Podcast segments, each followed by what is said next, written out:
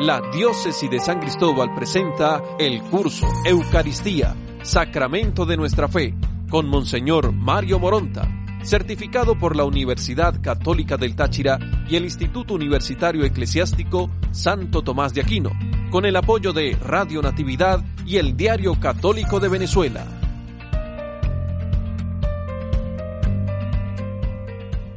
En el nombre de Dios nos damos la bienvenida en esta lección número 26. Vamos a hablar, a comenzar el tema 13, Sacramento de la Presencia. Uno de los núcleos temáticos que suelen ser más considerados en la reflexión y en la catequesis es el de la presencia real de Cristo en la Eucaristía. No se puede negar su importancia, pero como lo hemos podido ir intuyendo en el correr de este curso sobre la Eucaristía, hay que considerarla dentro del dinamismo propuesto y la interrelación con los diversos ejes o núcleos temáticos. Si nos quedamos solo con el tema de la presencia real y quizás con la dimensión sacrificial, vamos a tener una serie de dificultades para explicar y admirar adecuadamente el misterio de la Eucaristía.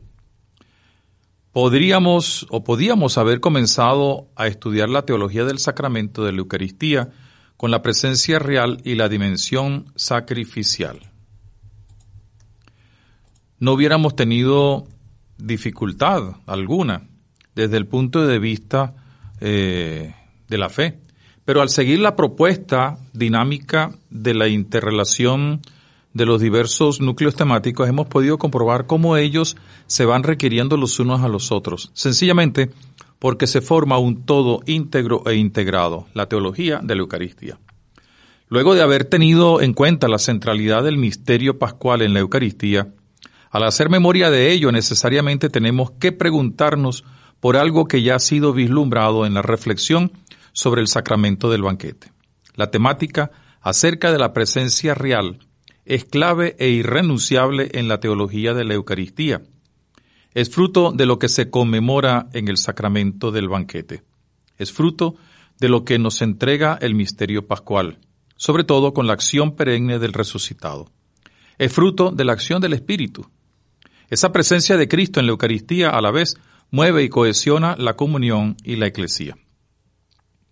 Veamos ahora las principales ideas acerca de la presencia de Cristo en la Eucaristía, lo cual nos llevará como sacramento de la, lo vamos a llamar eh, sacramento de la presencia, una presencia tal que nos lleva a conmemorarla. En primer lugar, vamos a ver un poco lo que significa eso de la presencia y vamos a ir nuevamente a recordar lo que vimos en los inicios del estudio que llevamos ya avanzado. Eh, como una de las cosas que distinguió a Yahvé, el Dios de Israel, era su presencia en medio de la historia y particularmente de su pueblo. Lo hacía a través de variados signos, la nube, el fuego, la tempestad, la brisa suave, como en el caso de Elías. Dios se hizo presente en la historia desde el mismo momento de la creación. Luego, por el compromiso adquirido con el ser humano, cuando éste rompió con la primerísima alianza, la de su imagen y semejanza, envió a su Hijo, Dios, para que se hiciera más que presente en la historia humana. Es el misterio de la encarnación, del cual ya hemos hablado en varias ocasiones y ante todo en las fuentes bíblicas del sacramento de la Eucaristía. Es conveniente ahora que al volver la mirada sobre esta realidad fundamental para la vida sacramental de la Iglesia, nos detengamos un poco en el significado de la presencia divina en medio de los hombres y preparemos el camino para la reflexión acerca de la presencia real de Cristo, Dios, en la Eucaristía. Es decir, del Cristo que está presente sacramentalmente. El ser humano es altamente sensible ante el hecho de la presencia de sus semejantes. Esta se puede dar de diversos modos. Antropológicamente es un dato cierto en todas las culturas. La ausencia de alguien puede ser suplida por la imagen de éste.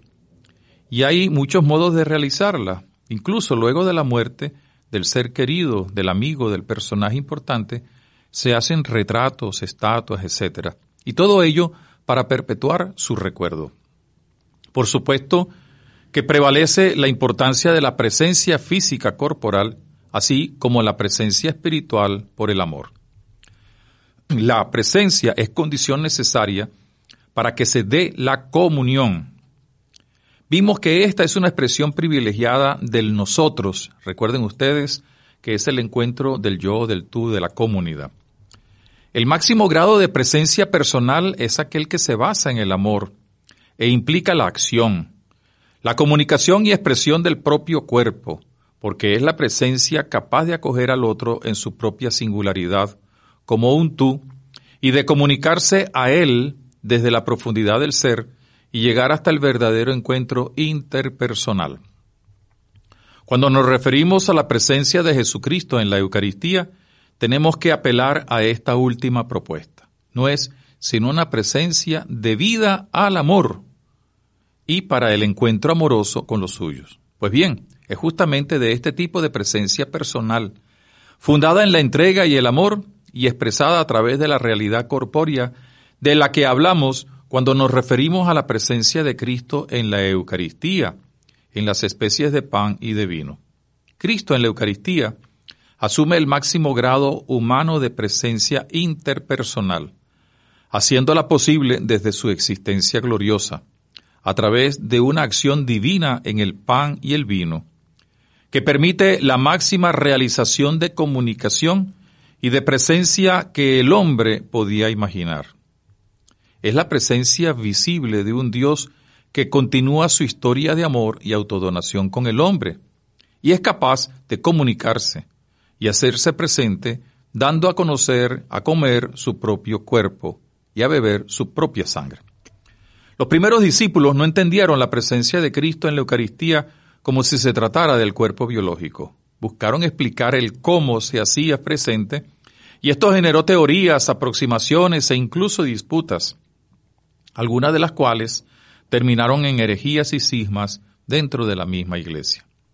Ya veremos un poco del cómo más adelante, pero es bueno recordar desde ahora que se trata de una presencia del resucitado, fruto del amor, y que abarca mucho más allá de la celebración litúrgica. La reserva, la presencia para la adoración, etc. Pero también la dimensión eclesial de forma y caracterización eucarística. Pablo nos habla de esa presencia desde la perspectiva del resucitado.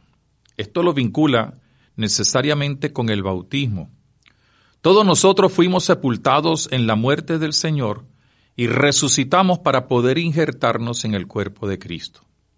Desde esa experiencia, ciertamente, se puede reconocer la presencia del resucitado que se ofrece continuamente en las manos del Padre como mediador todo por amor y para ser reconocido como plérama, pléroma de la nueva creación, es decir, como plenitud, el que recapitula todo. Juan lo manifiesta con la hermosa y determinante imagen del pan de vida, como ya lo pudimos ver a su momento.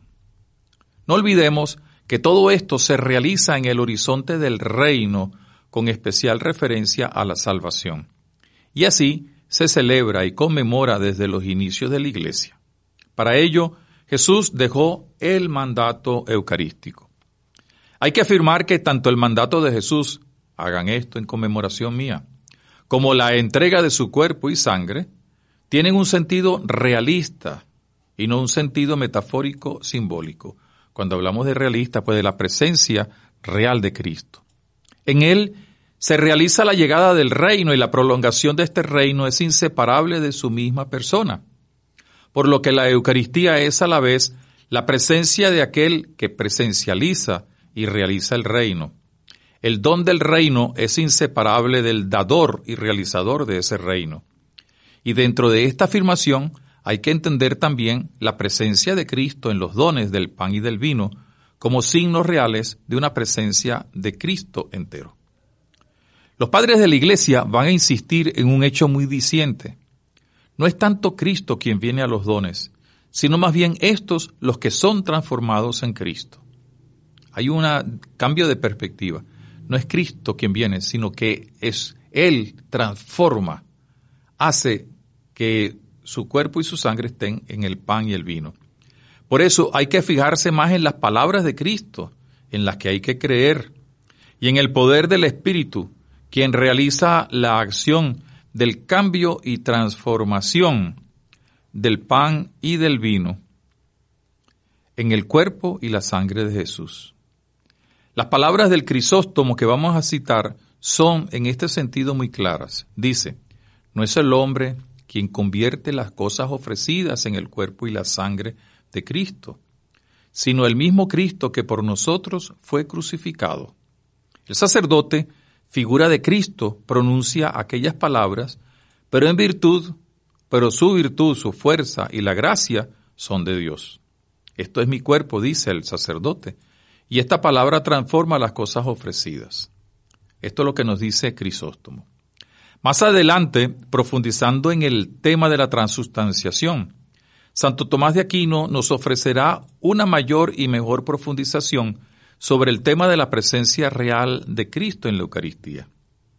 Por la presencia de Cristo en la Eucaristía, ad modo sustancia, es decir, al modo de sustancia, se, se consolida sobre todo con Santo Tomás, el autor, que recibe, que concibe la resurrección como retorno del alma al cuerpo y entiende que la diferencia entre la existencia terrena y la resucitada consiste sobre todo en que ésta ya no es posible. La separación del alma y del cuerpo no tiene dificultad en afirmar que en la Eucaristía se encuentra el cuerpo y la sangre de Cristo, es decir, el Cristo entero, totus Christus, y no se trata de una presencia local, circunscrita a las dimensiones del pan y el vino, sino de una presencia singular, sacramental. Trento seguirá a Santo Tomás de Aquino y al, reaccionará, al reaccionar contra, o ante más bien, eh, los eh, reformadores, reconociendo la transustanciación incluso como dogma de fe, que ya en cierto modo lo había hecho el cuarto concilio de Letrán. Dice el concilio de Trento, si alguno dijere en el santísimo sacramento de la Eucaristía permanece la sustancia del pan y del vino, juntamente con el cuerpo y la sangre de nuestro Señor Jesucristo, y negara aquella admirable y singular conversión de todas las sustancias del pan en el cuerpo y de toda la sustancia del vino en la sangre, permaneciendo solo las apariencias de pan y de vino, conversión que la Iglesia Católica llama muy a propósito transustanciación, quien lo negara esto sea anatema. Anatema significa pues que está fuera de la iglesia, está con, en cierto modo condenado, pero más bien está rechazando este dogma de fe. La teología actual no rehuye el debate sobre la forma y el cómo de la presencia real, pero sin negarla. Ya lo veremos posteriormente. Hay un paso interesante que nos ofrece el Papa Pablo VI en Mysterium Fidei, su encíclica acerca de la Eucaristía, y es el tema de las diversas maneras de la presencia de Dios en la historia y en la iglesia. Hay diversas formas de presencia de Dios. Ya pudimos ver al estudiar las fuentes de la teología de la Eucaristía cómo Dios primero se hace presente ante la humanidad, ante su pueblo, ante la historia. En relación con su pueblo se manifiesta presente como creador, como liberador y como quien sella una alianza. Variados son los signos o señales de la presencia de Dios, desde la nube y la columna de fuego hasta la suave brisa donde Elías lo reconoce, como vimos hace un momento, desde el altar del sacrificio de Abel hasta el templo, pasando por la tienda del santuario y el arca de la alianza.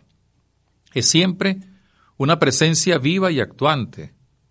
Hay un compromiso bien claro para asegurar ese tipo de presencia que tendrá consecuencias sacramentales para el pueblo de Israel. La alianza. Yo soy tu Dios y tú eres mi pueblo. En el Nuevo Testamento se da una, una manera insólita de presencia de Dios, como lo es la encarnación. Con ella, desde ella, surge un nuevo tipo de presencia que podemos considerar real. Real, bueno, por diversos eh, motivos. Cuando hablamos de real no necesariamente es sacramental, significa verdadera presencia. Y esa presencia real de, de Dios se ve en la presencia misma, valga la redundancia, de Cristo en la historia humana con su encarnación. Es una presencia a la vez cierta, no es un invento, y llena de una gracia que transforma en la humanidad, como es la salvación. Una, eh, una presencia que inaugura el reino de Dios, es decir, el reino de salvación. Una presencia que se continúa en la memoria evangelizadora de la iglesia al anunciar su palabra que es palabra de vida eterna. Una presencia que se siente en los diversos sacramentos que son acciones de Cristo por medio de la iglesia. Presencia en y desde la iglesia servidora de toda la humanidad. Presencia de Cristo en todos los seres humanos, particularmente los más pequeños y abandonados. Recordemos lo que Pablo VI dijo en Colombia, en el campo de Mosquera, en 1968. Los pobres son sacramento de Cristo, por tanto, presencia de Cristo. Presencia de Cristo también en la asamblea que ora y conmemora su misterio pascual. Presencia sacramentalmente real en la Eucaristía. Eh, como hemos visto, hay diversos tipos de presencia.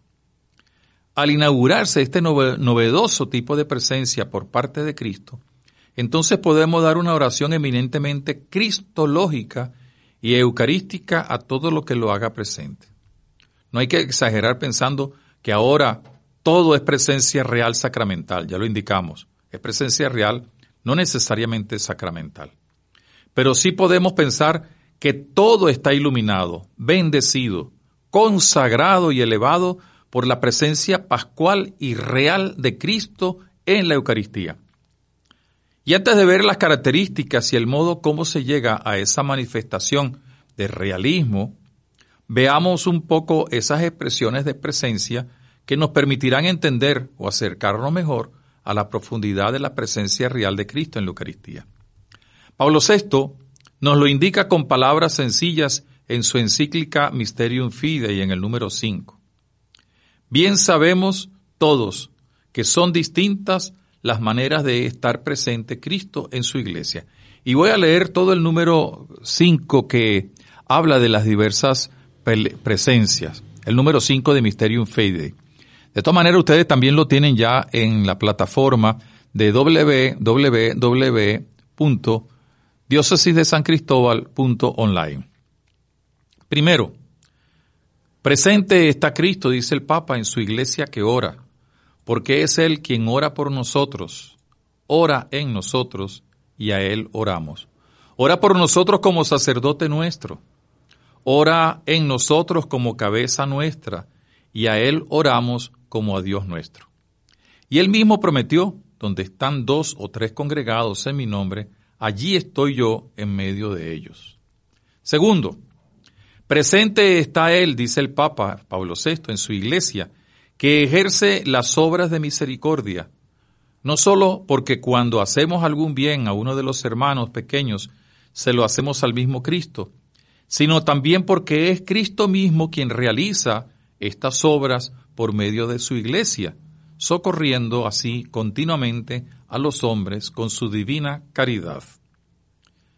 Tercero, presente también está en su iglesia que peregrina y anhela llegar al puerto de la vida eterna, porque Él habita en nuestros corazones por la fe, y en ellos difunde la caridad por obra del Espíritu Santo que Él nos ha dado.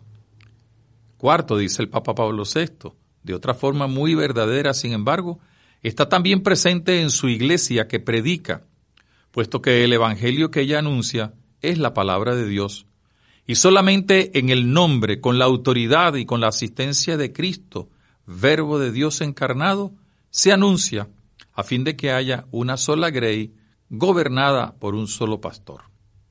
Quinto, dice el Papa Pablo VI, presente está en su iglesia que rige y gobierna al pueblo de Dios, puesto que la sagrada potestad se deriva de Cristo y Cristo, pastor de los pastores, asiste a los pastores mismos que la ejercen según la promesa hecha a los apóstoles.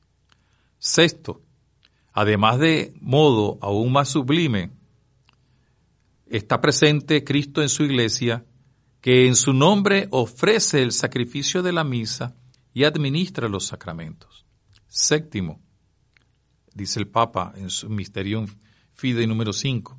Nadie ignora en efecto que los sacramentos son acciones de Cristo, que los administra por medio de los hombres, y así los sacramentos son santos por sí mismos y por la virtud de Cristo, la fuerza de Cristo, porque al tocar los cuerpos infunden gracia en las almas.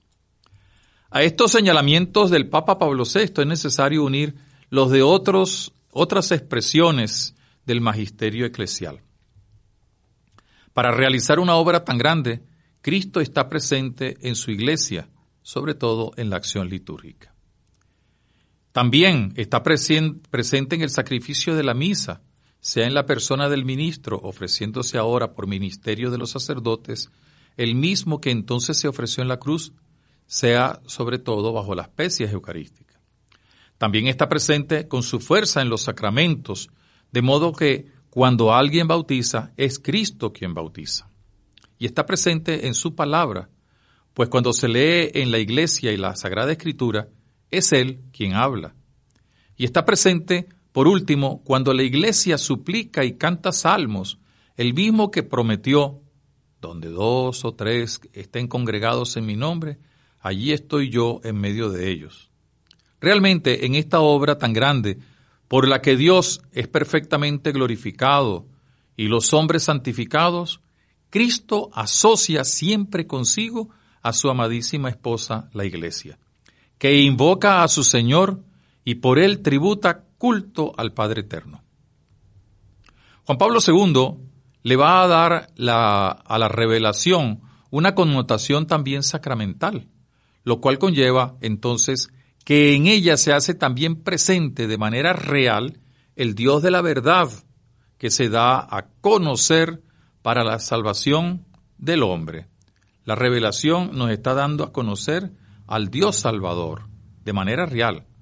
Podemos fijarnos en cierto modo en el horizonte sacramental de la revelación y en particular en el signo eucarístico, dice el Papa, donde la unidad inseparable entre la realidad y su significado permite captar la profundidad del misterio.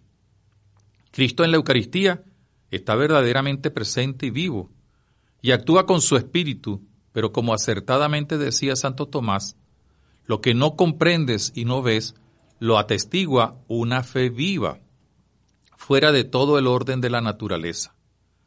Lo que aparece es un signo, esconde en el misterio realidades sublimes. A este respecto escribe el filósofo Pascal, como Jesucristo permaneció desconocido entre los hombres, del mismo modo su verdad permanece entre las opiniones comunes sin diferencia exterior.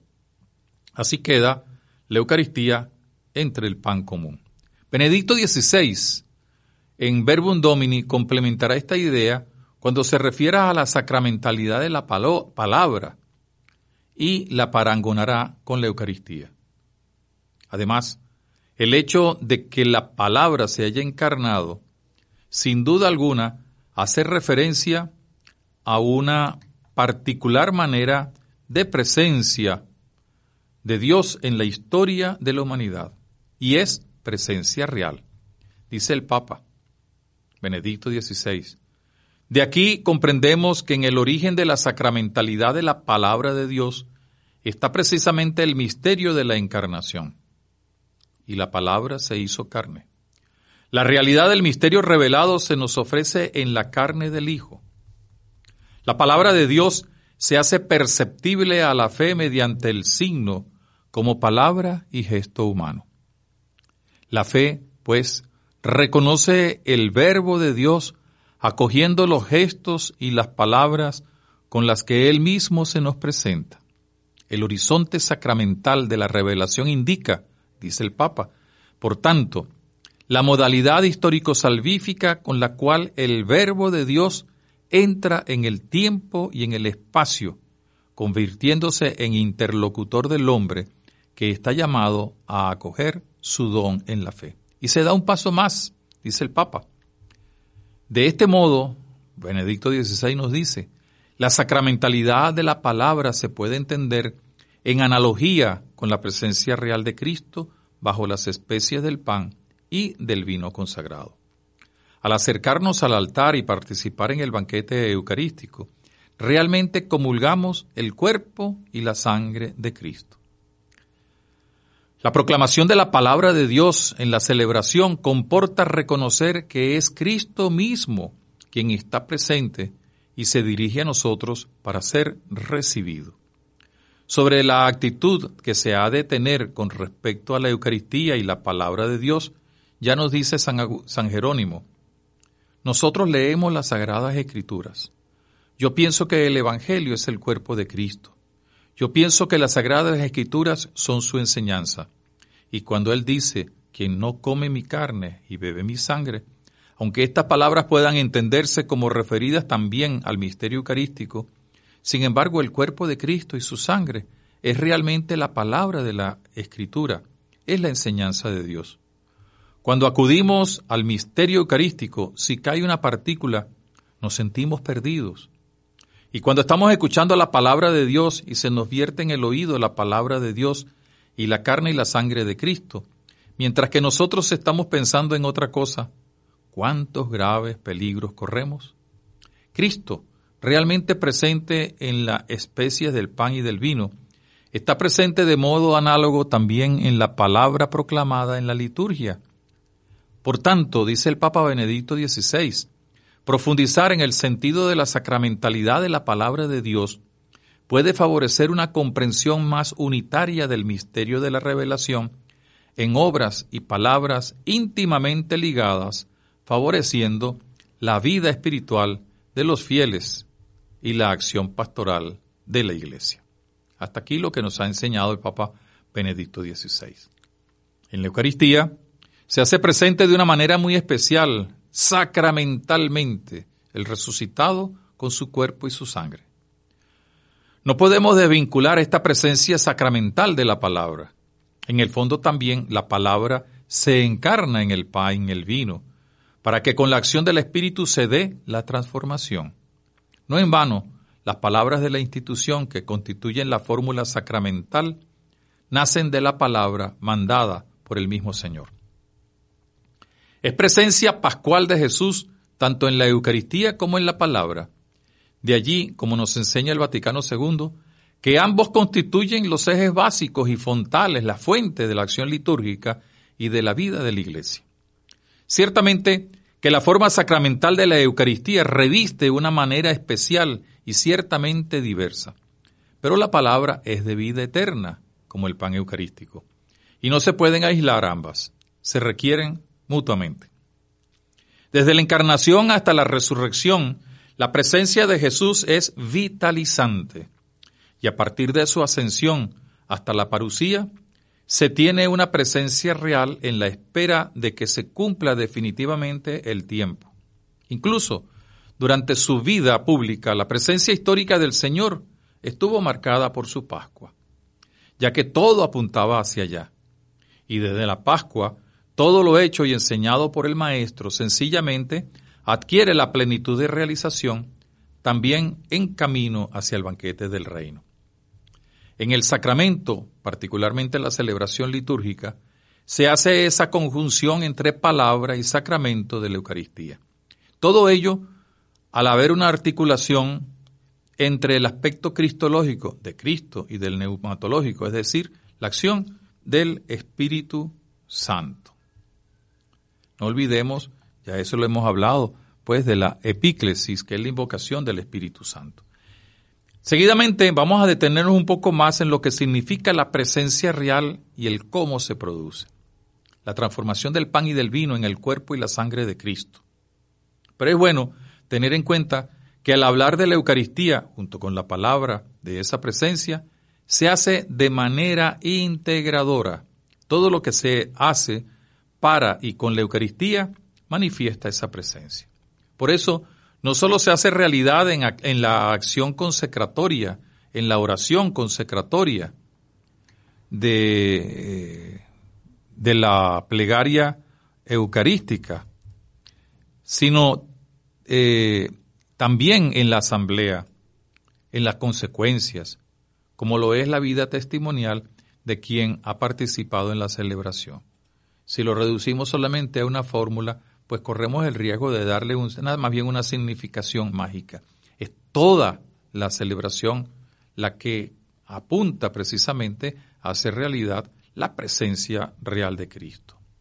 En este sentido, toda la Eucaristía habla de presencia. Esta nos lleva a la comunión con Cristo en sus tres tipos de presencia vinculadas de manera directa al sacramento. La propiamente eucarística, la comunitaria eclesial, donde dos y más estén yo reunido, yo estoy en medio de ellos, y la misionera social, es decir, lo que se haga iluminados y alimentados por la palabra de la Eucaristía para difundir la obra de salvación con todas sus consecuencias en el campo también de la caridad. Jesús no es solo Jesús, es el Jesús que nos habla a través de la palabra, el Jesús del pan y del vino eucarístico. Es el Jesús cuyo cuerpo es la iglesia. Es el Jesús identificado con los más pobres y con todo ser humano.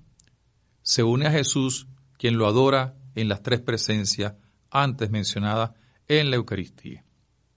Todo esto tiene unas consecuencias. Acoger la presencia de Jesús en la palabra, en la Eucaristía, nos lleva a acogerla también en la asamblea, en los ministros ordenados en la iglesia, como lo veremos después. Precisamente por eso la dignidad de la asamblea, la dignidad de la celebración. No hay que pensar que es solamente el momentico en donde se dicen las palabras de la institución, que es el momento central, clave, pero es toda la asamblea. pero estas tres presencias reales del Señor nos llevan a la vez a acogerla en los más pobres. Está inserta en la vid de aquella persona que acoge al Jesús de las tres presencias. La falta de una presencia desequilibra las otras.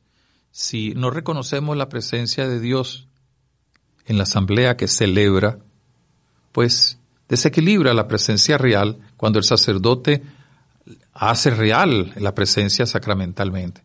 Y si despistamos el sentido de comunión, y sobre todo de una comunión abierta a la misión, pues nos olvidamos de esa eh, realidad que después está sintetizada en el término latino ite misa est, es decir, vayan ustedes a proclamar, a anunciar lo que han visto y oído, es decir, el misterio de la Eucaristía. Detengámonos ahora un ratico sobre la presencia real. Hablar de la transformación del pan y el vino en el cuerpo y la sangre de Cristo resulta, resulta ser uno de los mayores desafíos que se le presenta a la inteligencia humana. No resulta fácil hacerlo. Más aún, no podemos olvidar que estamos ante un misterio que se acepta por la fe. Todas las explicaciones humanas se dirigen a ser más inteligible este misterio de fe. Es un desafío que provoca muchas interrogantes a la fe. ¿Cómo se hace?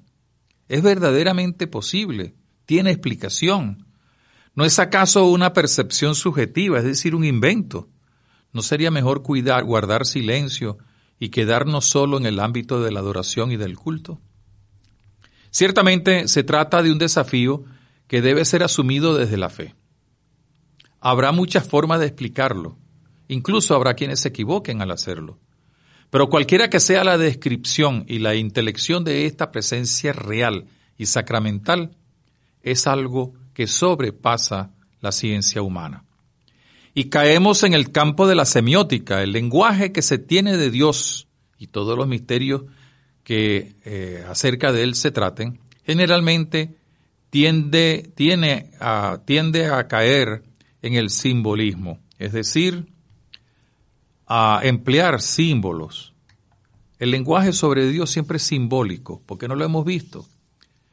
De esto nos advierte el evangelista Juan cuando nos recuerda que solo Jesús, quien ha estado en comunión dentro del ámbito de Dios Padre, es quien nos lo puede enseñar e interpretar, porque es el verdadero y único exégeta del Padre, precisamente porque estaba desde la eternidad unido a Él. Capítulo 10, primero, en el prólogo de San Juan, versículos 17 y 18. Los los diversos ejes temáticos que vamos estudiando en relación al sacramento de la Eucaristía nos ayudan a diseñar una explicación de esa presencia real y sacramental. En primer lugar, la categoría de comunión que conlleva el encuentro.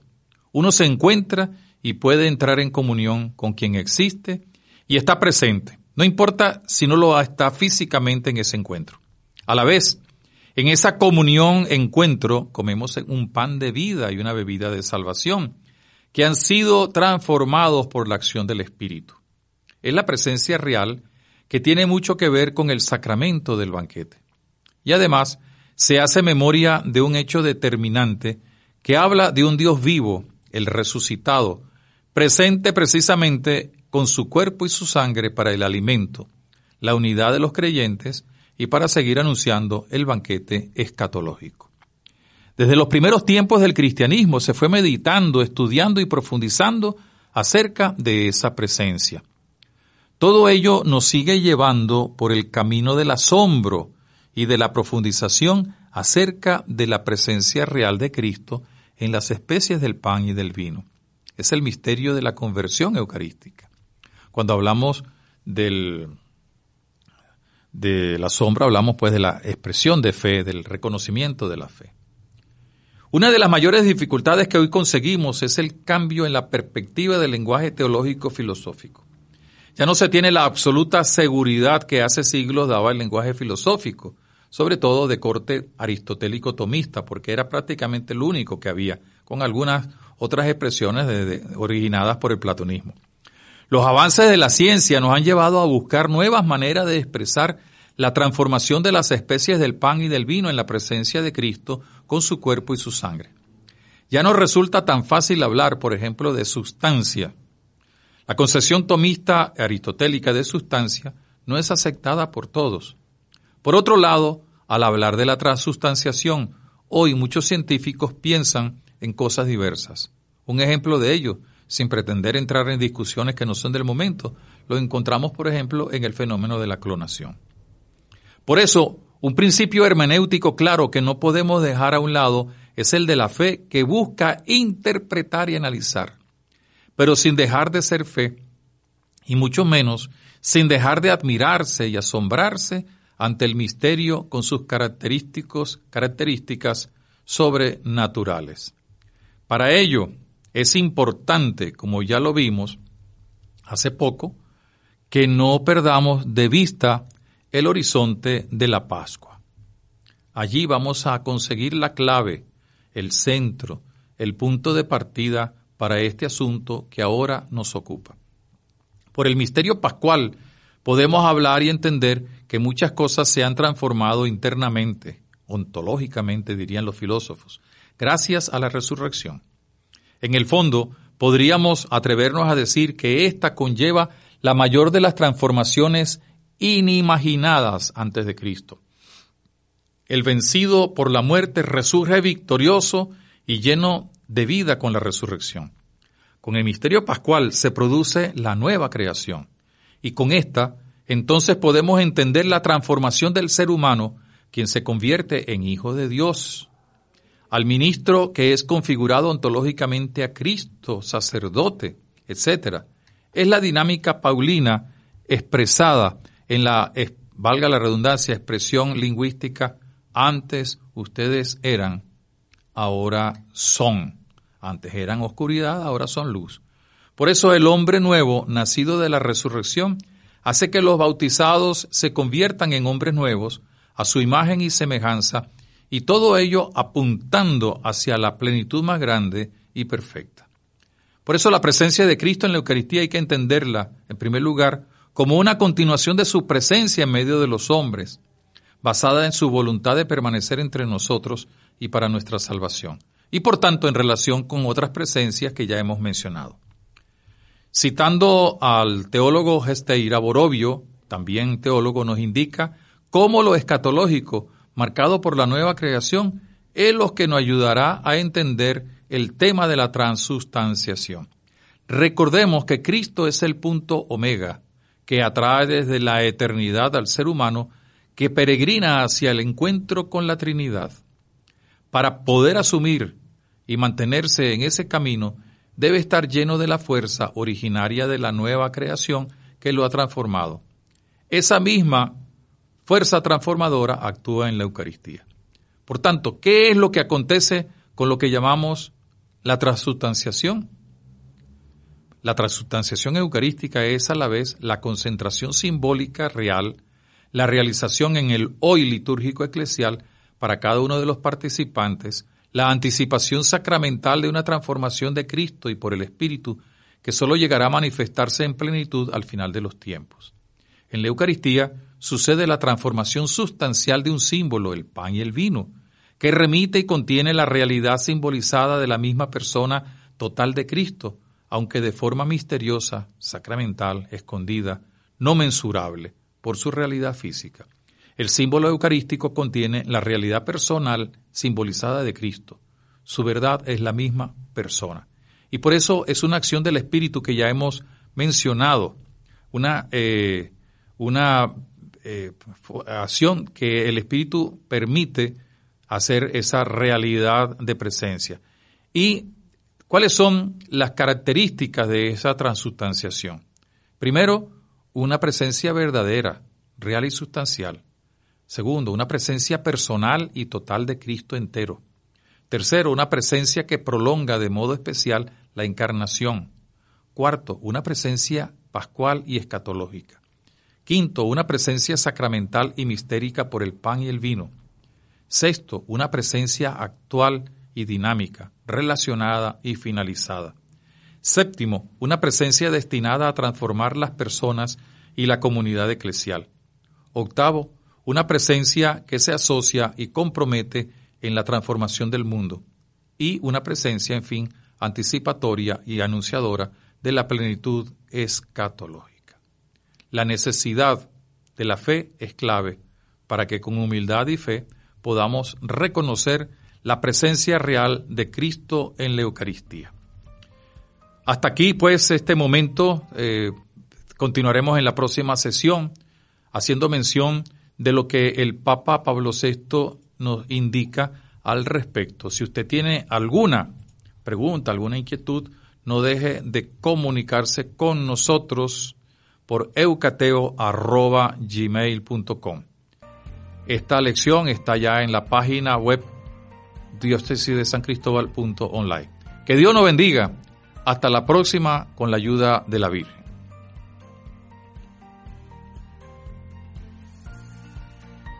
Esta emisora presentó el curso La Eucaristía, Sacramento de nuestra Fe. El material de apoyo a disposición en www.diócesidesancristóbal.online.